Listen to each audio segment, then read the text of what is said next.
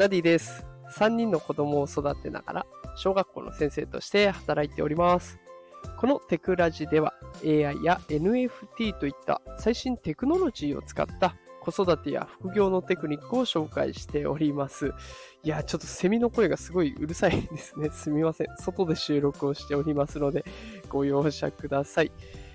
えーそれでは今日のテーマですが、Bing が画像付き検索機能に対応、使ってみたけど、点々点というテーマでお送りしていきます。え今日はね、マイクロソフト社が出している AI を活用したね、検索エンジンである Bing の新機能を紹介していこうと思います。で今回ね、AI に画像付きで質問ができるようになりました。で、こちらなんですけれども、使い方は本当に簡単で、Bing のページに飛びます。で、そうするとね、右上の方に小文字の B マークがありますので、そちらをクリックすると。で、えーそうすると、チャット GPT のようなね、AI が動いて会話をしてくれるチャットサービスが登場してきますので、えーそこの右下のところにあるね、四角いマークのところをタップすると、画像を載せることができるというものになっております。で、あの撮った写真でも、もともとそのデバイスの中に入っている画像でもどちらでもアップロードできます。で、これを早速試してみました。ね、その結果を今日はお知らせします。えーまずはですね、こんな風に試してみたんです。人物の名前を聞いてみる。ね、あの、よくあるじゃないですか。テレビで見たあの人名前は何だろうな。とりあえず写真撮ってあるんだけど、名前わかんないんだよなって。そういう場面を想定してやってみました。今回は、なんと、岸田総理の画像を貼ってみたんですね。もう誰もが知ってる内閣総理大臣ですが、画像を貼りまして、この人の名前は何ですかと確認したところですね、表示がね、まず最初に、画像の分析、プライバシーぼかしにより、Bing チャットから顔が見えなくなります。ということで、プライバシーを守ってますよっていうメッセージが出てくるんですね。で、結果です。結果、申し訳ありませんが、私はその画像から人物の名前を特定することはできませんというふうに出てきてしまうんですね。岸田総理を認識できないということなんです。でやっぱり個人情報流出っていうのが怖い、ね。そういう観点から人間の顔が出ているものは弾かれるっていう仕組みになってるのかもしれません。じゃあ、顔写真じゃなくて、これだったらどうかっていうことで、あの、床屋さんで、の前にある、くるくるあるじゃないですか。青と赤と白と、あれがくるくるくるくる、どこまでも登っていくように見える不思議なやつ。この名前を聞いてみたんです。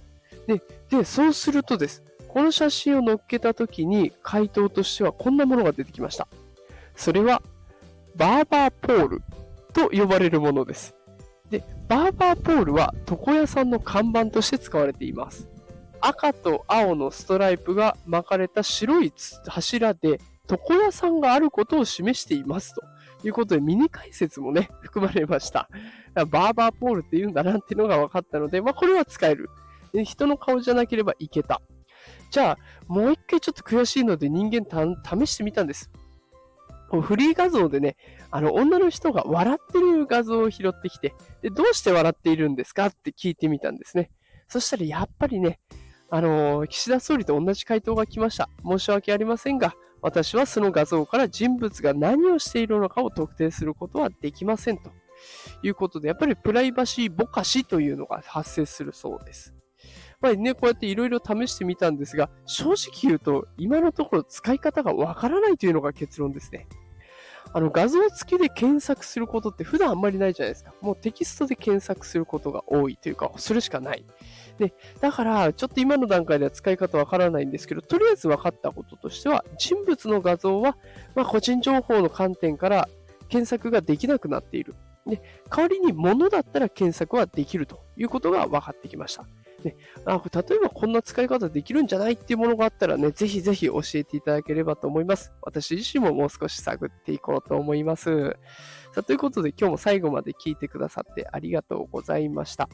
であの毎日ね、朝ライブ放送もやってるんですけど、マイクの調子が悪いみたいで、なかなか音声が収録できず、申し訳ございません。ライブ放送ね、撮っているものの撮り終わったなと思ったら、全然音声収録できてないで、アーカイブも残せないみたいな、そんな情報が続いており、状態が続いております。ちょっとでも早くね、えー、状態改善して、また明日もライブ放送やろうと思いますので、よかったらフォローしておいてください。